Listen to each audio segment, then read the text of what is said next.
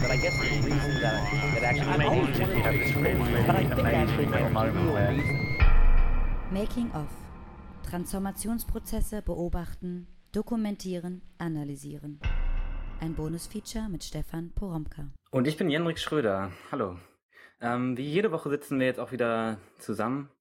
Äh, ich und Stefan Poromka. Und wir wollen mal wieder ein bisschen über die Vorlesung reden. über die Sachen, die gesagt wurden und über vielleicht ein paar andere Dinge noch. Ähm, Stefan, letzte Woche hast du ja uns einen Film über Jackson Pollock gezeigt.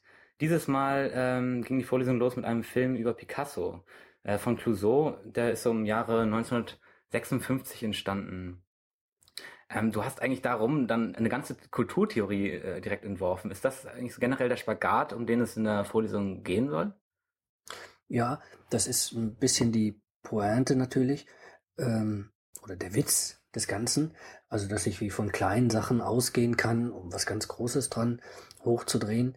Ähm, ich glaube, das ist aber wie methodisch auch ganz wichtig. Also es geht in der Vorlesung tatsächlich immer darum, ähm, sich an konkreten Making-ofs oder an konkreten Prozessen zu orientieren und sich das genau anzugucken. Darum geht ja Making-of. Ich gucke mir was ganz Bestimmtes an. Und gleichzeitig aber davon auszugehen, dass das, was ich sehe, nicht einfach nur individuell und zufällig ist, sondern dass da was Größeres drinsteckt. Ich würde sagen, jedes, jeder Werkprozess an sich ist das, äh, was der Kulturphilosoph äh, Ralf Kunersmann ein ähm, Fakt kulturell nennt, also etwas kulturell Gemachtes, ein kulturelles Artefakt. Auch als Prozess schon ein Artefakt, der, ne? ähm, der von der Kultur gebildet worden ist und in dem nun auch, wenn ich ihn natürlich über das Making-of beobachte, sagen, in den wieder ein, auf den wieder ein Kulturblick ähm, gerichtet wird. Das heißt, das Making-of ist eben nichts Einfaches, Schlichtes, Individuelles und Zufälliges, sondern es steckt Kultur drin und ich kann das jetzt einfach entfalten. Die Entfaltung, die ich jetzt heute vorgenommen habe, auch nochmal mit einem Rückblick auf Jackson Pollock und ähm, dem, was jetzt ähm, diesen schönen Picasso-Film betrifft, äh, wo er ja im Studio sitzt. Das ist ja nicht sein Atelier, sondern er sitzt im Studio 1956 und ähm, wird dabei aufgenommen, wie er tatsächlich jetzt malt. Auch manchmal durch so eine Glasscheibe durch. Ähm, daran habe ich gesagt, ähm, also es ist grundsätzlich interessant für die Kultur oder Kultur bildet sich daran, dass man anderen Leuten dabei zuguckt, wie sie etwas machen. Kultur ist ja immer schon da. Die ist ja jetzt nicht plötzlich für jeden, der durch den Raum kommt, irgendwie wie neu erfunden, sondern sie, äh, sie ist immer schon da. Und das heißt, äh, ich kann und muss immer schon gucken, was da ist und was da eigentlich wie gemacht wird. Ich kann mir das bei anderen angucken und gleichzeitig natürlich kann ich gucken, wie ich damit umgehe, also was ich jetzt eigentlich damit mache oder wie ich weitermache. Äh, und das heißt, die Fremdbeobachtung, die Beobachtung von anderen beim Machen und meine, die Beobachtung von mir, die eigene Beobachtung beim Machen, führt dazu, dass die Sachen dann nicht immer gleich bleiben, sondern dass man sie, dass ich sie annehme und individualisiere und weiterentwickle. Und jeder, der mir wiederum jetzt zuguckt beim Machen oder dem ich das zeige, hat wiederum die Möglichkeit, sich da anzudocken, die Sachen aufzunehmen und weiterzuentwickeln. Das heißt, wir haben praktisch dauernd zu tun mit einer Form von Nachahmung und Variation. Das Making-of ist nur die Institution jetzt dafür, dass sie uns dauernd diese Werkprozesse ähm, hinstellt. Unsere Aufgabe wäre dann auch tatsächlich jetzt immer auch in der gesamten Vorlesung, immer vom konkreten Phänomen auszugehen. Vom konkreten Phänomen aber immer zu sagen, ah, es ist ein Fait. Ist gemacht. Es ist schon Kultur drin. Und ich kann jetzt immer daran das Kulturformat erkennen, das sich darin abdrückt. Kann eine Kulturwissenschaft daran entwickeln. Oder eine Gegenwartskulturwissenschaft, wie ich dann immer sage, weil es was mit der Gegenwart zu tun hat.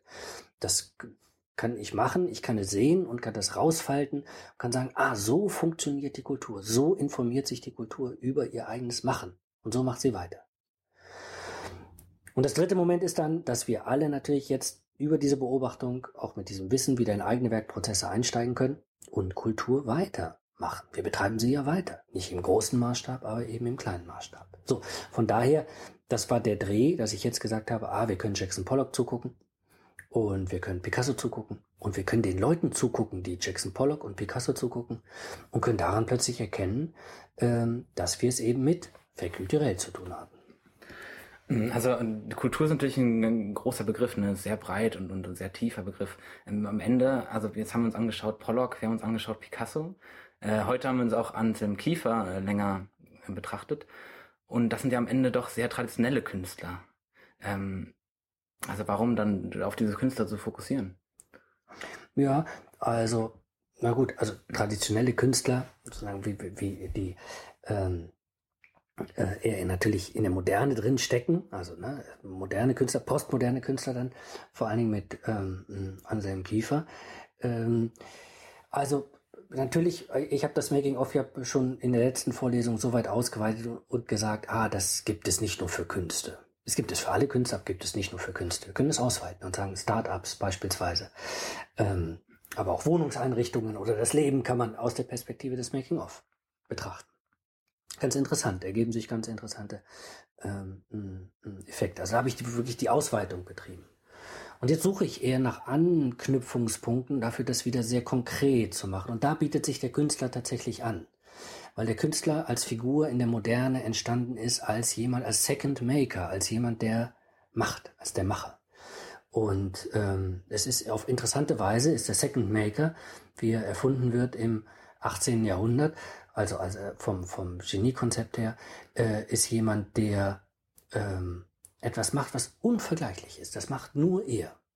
Aber gleichzeitig haben wir die Idee, wir können ihm dabei zugucken und irgendwas können wir daran verstehen, plötzlich, äh, wie das Machen und das Schöpfen ähm, an sich funktioniert. Also am Ursprung unserer Making-of-Kultur, anderen dabei zugucken, wie sie etwas machen und das in eigene Werkprozesse, aber individuelle Werkprozesse über, ähm, ähm, zu übersetzen, steht der Künstler. Und zwar der Künstler mit seinem Atelier, mit dem Raum, den, den er um sich herum ähm, mm, schafft. Und äh, deswegen ist er jetzt so interessant für uns, weil sich für ihn auch so eine gewisse Sprache entwickelt hat und so bestimmte Narrative entwickelt hat des Machens ähm, und sich das so um ihn herum gruppiert.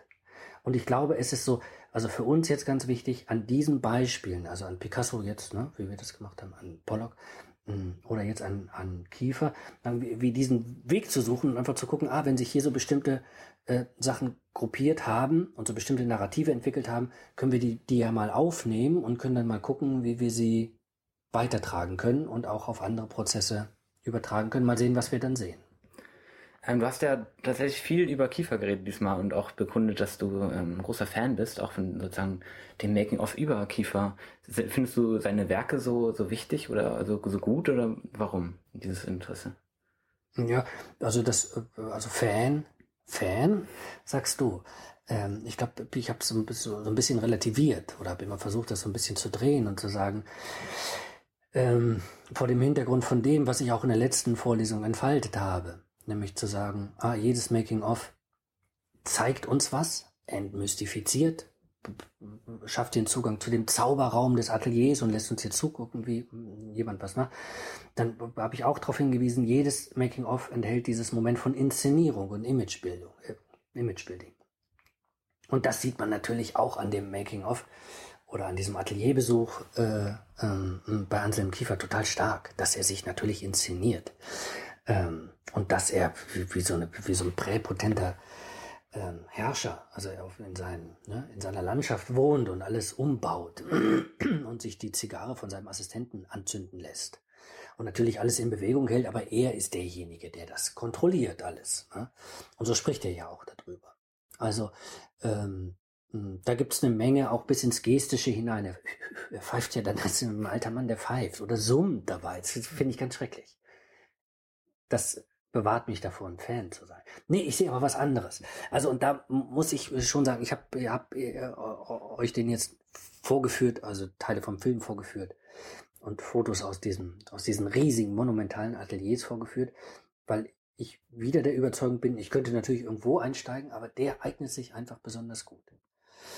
Und zwar einfach deswegen, weil er äh, also nicht nur ein Atelier hat, also als kleinen Raum, in dem er etwas macht und in dem er etwas herstellt. Das haben wir gesehen bei Jackson Pollock. Der Raum, in dem man so reingeht, in dem man reingeht und dann sieht man ihn, wie er das alles auf den Boden legt und so malt. Und wir haben das bei Picasso natürlich mit dem Studio eine ganz fast klaustrophobische Situation. Ähm, und ähm, Anselm Kiefer ist jemand, der das jetzt für uns auf hilfreiche Weise ausweitet. Das Atelier ist eben nicht mehr nur ein Raum, sondern der ist in äh, riesigen Gebäuden drin und Gebäudekomplexen. Und diese Gebäudekomplexe stehen wiederum in Landschaften. Und diese Landschaften fängt er an umzubauen. Wie interessant, ne? Also für, uns jetzt, weil dieses Making-of sich nicht mehr, wir, nicht, wir reden nicht mehr von einem Bildchen, das gemalt wird. Wir reden jetzt auch nicht von einem Werkzyklus, der entworfen wird. Wir reden von einer Landschaft, die umgebaut wird, die rein ästhetisiert wird. Und das Making-of ist plötzlich nicht mehr nur eins, äh, ähm, also von einem Bild oder Bildchen oder so, von einem Werk oder Werkchen, sondern ist was viel Größeres. Wir sehen plötzlich jemandem zu, der tatsächlich Raum umbildet, also der, der den Raum ähm, bestimmt und mit dem arbeitet. Und der natürlich seine eigene Existenz wie in diesen Raum hineinsetzt und sich als Schöpfer versteht oder als Kombinator oder als jemand, der diese der, der dauernd wie die Sachen in, der, hineinträgt, diesen ganzen Schutt da hineinträgt und die Materialien hineinträgt und jetzt nichts anderes macht in diesem Raum, als dauernd äh, die Sachen neu zusammenzustellen.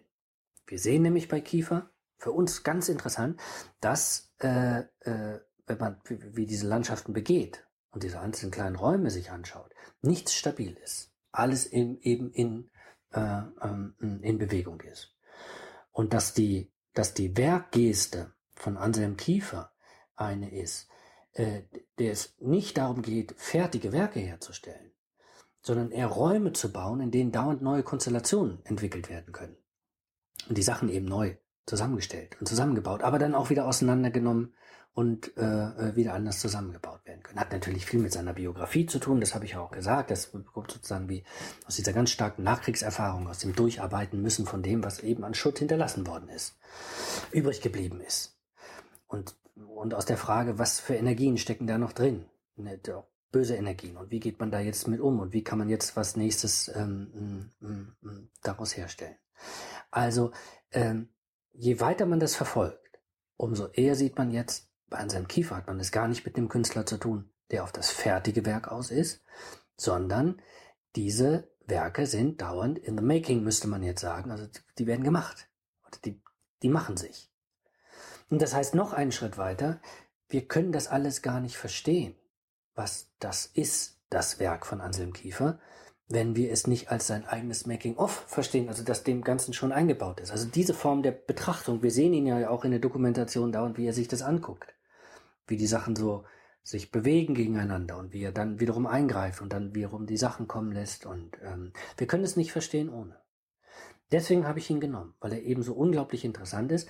Making of, das wird uns hier nochmal klar, ist nicht, nicht das, was von außen dem Werk irgendwie dran genagelt wird, sondern es ist Teil des Ganzen. Ohne das, ohne dieses dauernde Werden äh, können wir das nicht verstehen. Und mir geht es ja auch jetzt in der Vorlesung genau darum, genau diese paradigmatische äh, Blickwendung jetzt zu kultivieren und zu sagen, weg vom fertigen Werk und hin gucken, zu, drauf gucken auf die Entstehungsprozesse und plötzlich erkennen, dass viel von dem, mit dem wir ohnehin umgeben sind, aber jetzt Kiefer ist nur das Beispiel dafür, dass die ohnehin davon leben, dass sie das sind, was sie sind, nur dadurch, dass sie sich als Gemachtes erweisen und als Sachen sind, die immer noch in der Mache sind und auch weitergemacht werden können. Nun hat Kiefer natürlich aber auch ganz besondere Möglichkeiten. Ne? Dieses riesige Land, das haben die meisten äh, durchschnittlichen UDK-Studenten, die in der Vorlesung sitzen, wahrscheinlich nicht. Aber äh, was, was können die denn trotzdem für den eigenen Werkprozess daraus mitnehmen? Ich glaube ja, das ist ja so mein starker Appell gewesen, ähm, wenn ich sage, also diese Kulturtheorie dem Ganzen unterlegt habe und gesagt habe, es geht immer nur darüber, dass man anderen zuguckt und dass man sich selbst beim Machen zuguckt und dass man darüber Sachen äh, übernimmt und dann, und dann weiterentwickelt, ähm, dass äh, das auch in diesem Fall gilt. Ich muss mir nicht immer Sachen angucken über das Machen, die ich jetzt eins zu eins kaufe oder übernehme und sage, ey, ich gucke mir das nur an, den Anselm Kiefer, wenn ich, wenn ich ihn wirklich so toll finde, dass ich das genauso machen kann. Und ich würde nie sagen, ah, den gucke ich mir nicht an, weil ich arbeite nicht mit Beton oder ich habe nicht so große Landschaften zur Verfügung oder so. Mir geht es eher um, äh, also darum, äh, um die Bewegungsfigur. Und ich glaube auch, wenn man Making-ofs sich anschaut, also anderen Leuten beim Machen zuguckt oder äh, Artefakte sich anschaut, wie Filme etwa, in denen das, in denen das ähm, dokumentiert wird, ähm, dass man dann, dass es eigentlich darum geht, sowas wie Bewegungsfiguren im Umgang mit äh, mit Ideen und mit dem, mit, dem, mit dem Material und mit der Werkidee und mit der Prozessidee sich anzuschauen. So, und wenn ich das sehe, kann ich das probeweise übernehmen. Und da muss ich sagen, da fasziniert mich äh, einfach Anselm Kiefer eben diese Ausweitung des Ateliers, finde ich unglaublich interessant, auch jetzt für uns, wie für unsere nochmal anders, aus unserer Perspektive anders wahrgenommene Gegenwart, weil wir es ja dauernd nicht mehr mit abgeschlossenen Räumen zu tun haben, in denen wir arbeiten. Allein durch die Vernetzung müssen wir sozusagen ohnehin größer denken. Und weil er mir eine Figur, Anselm Kiefer, eine Figur der Ästhetisierung vorführt und sagt, ah, also wenn du diesen Raum größer wahrnimmst, indem du selbst operierst, produktiv bist. Ähm, was würde das denn heißen, wenn du jetzt selbst in ästhetischen Konstellationen arbeitest und das übersetzt? Und wenn du selbst so arbeitest und guckst, dass da und darüber nächste Situationen äh, und Konstellationen hergestellt werden und nächste Zustände. Und das hilft mir oder das ermöglicht es mir praktisch wie mein eigenes Tun äh, anders nochmal zu beobachten und auch dementsprechend weiterzuentwickeln. Nicht, weil ich dann genau das machen will, was Anselm Kiefer macht, sondern eben meins. Aber anders. Und auch das ist jetzt dann einfach meine Empfehlung, die ich dann so zurückspiele und sage, hey, wir sitzen alle, ihr oder ihr sitzt auch alle an Projekten. Und entwickelt doch mal einen Blick dafür. Also, sobald wir jemanden sehen können, der was tut, der irgendwas macht, stehen bleiben, neugierig sein, denken, wow, hm, interessant, was ist das jetzt für eine Idee, was steckt da sozusagen wie an Kulturformatierung schon dahinter? Wie könnte ich jetzt einfach damit, ah, was, was heißt das für mich, warum mache ich das anders und so, dass man das so, dass man das so durchlaufen lässt. Und von daher, äh, nochmal, Kiefer guckt man sich nicht an, weil man Kiefer sein will. Jackson Pollock guckt man sich nicht an, weil man Jackson Pollock sein will. Picasso guckt man sich nicht an, weil man Picasso sein will. Alle Leute, die das wollen, sind natürlich die Ärmsten. Na? Ähm, also äh, Lernen funktioniert hier anders. Die Sachen übernehmen und weiterarbeiten damit. Das ist ja äh, oft jetzt ein starker Fokus gewesen auf, das, auf den eigenen Produktionsraum, Raum, auf das eigene Atelier. Ähm, du kamst am Ende noch auf Brian O'Doherty äh, zu sprechen, der ja das Ganze noch ein bisschen aufmacht und dann eine Trennung vornimmt zwischen Atelier und Galerie. Warum eigentlich diese Trennung? Was meint er damit? Ja, also äh, vielleicht heben wir uns jetzt einen Teil davon einfach fürs nächste Mal auf. Also weil ich das nochmal stärker in der nächsten Vorlesung entwickeln will. Also die Übersetzung von Atelier und ähm, Galerie ist eben sozusagen wie ganz schlicht eine, die sagt, die Galerie äh, lebt selbst davon, dass sie den Kunstwerken ihr Leben nimmt. Also sie muss sie nämlich als fertige hinstellen. Und der Künstler oder alles das, was der jetzt daran machen könnte, muss irgendwie raus. Ja, der darf gar nicht, der darf gar nicht da drin ähm, vorkommen. Das Atelier ist die, ist die Gegenfigur und das haben wir ja jetzt gesehen. Also an den Beispielen, also an, an, an Pollock und Picasso und äh, Kiefer. Äh, hier äh, besteht das Ganze aus Bewegungen einfach und lebt davon, dass es diese Bewegungen hat und lebt davon, dass es sich dem Stillstand verweigert. Und das hat, äh, äh, äh das ist in dieser Gegenüberstellung von Atelier und ähm, ähm, ähm, Galerie ähm, wie nochmal wirksam. Also das sozusagen die einen tötet oder das eine tötet ab, das andere hält das Ganze lebendig. Das ist so ein bisschen die Gegenübersetzung. Ähm, was aber gemeint ist damit, und darüber will ich dann beim nächsten Mal sprechen, ist, dass sich in dieser ganz interessanten Unterscheidung äh, sich schon also ein ganz grundsätzlicher epochaler Paradigmenwechsel eben tatsächlich ankündigen lässt. Einmal kann man sich für das fertige Werk interessieren, sagen, ah, es hängt da und jetzt können wir es kaufen oder wir können was darüber sagen, was jetzt da drin steckt. Oder aber wir können uns für äh, das interessieren, was den Prozess ausmacht und was, wo die Bewegung ist.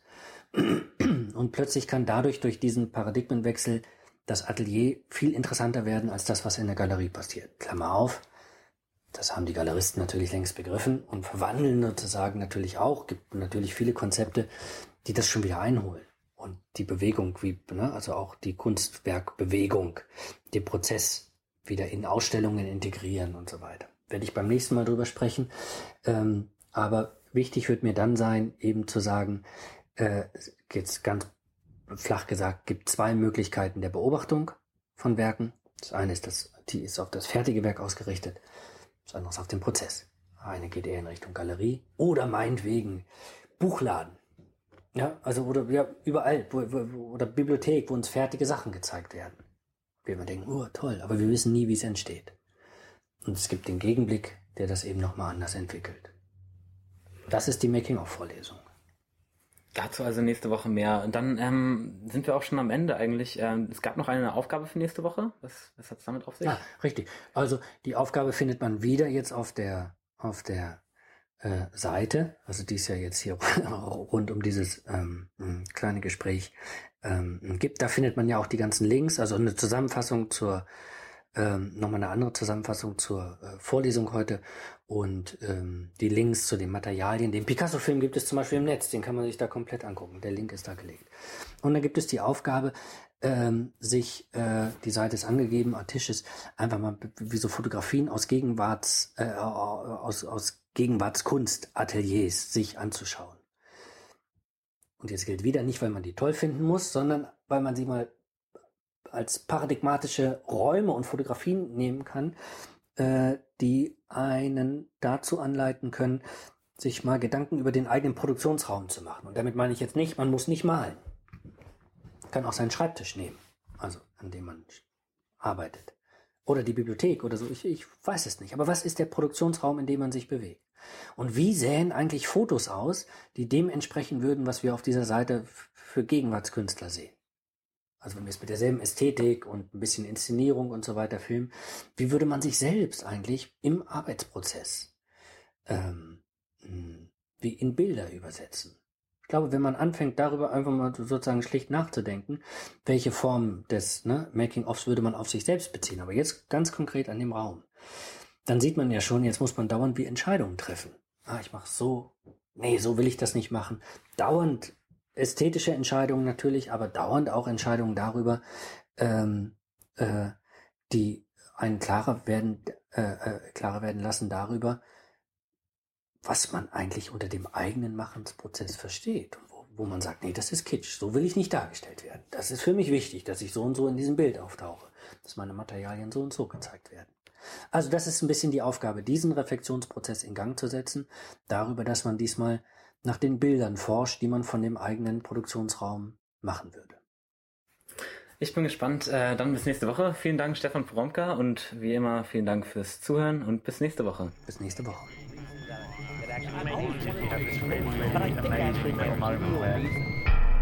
Making of.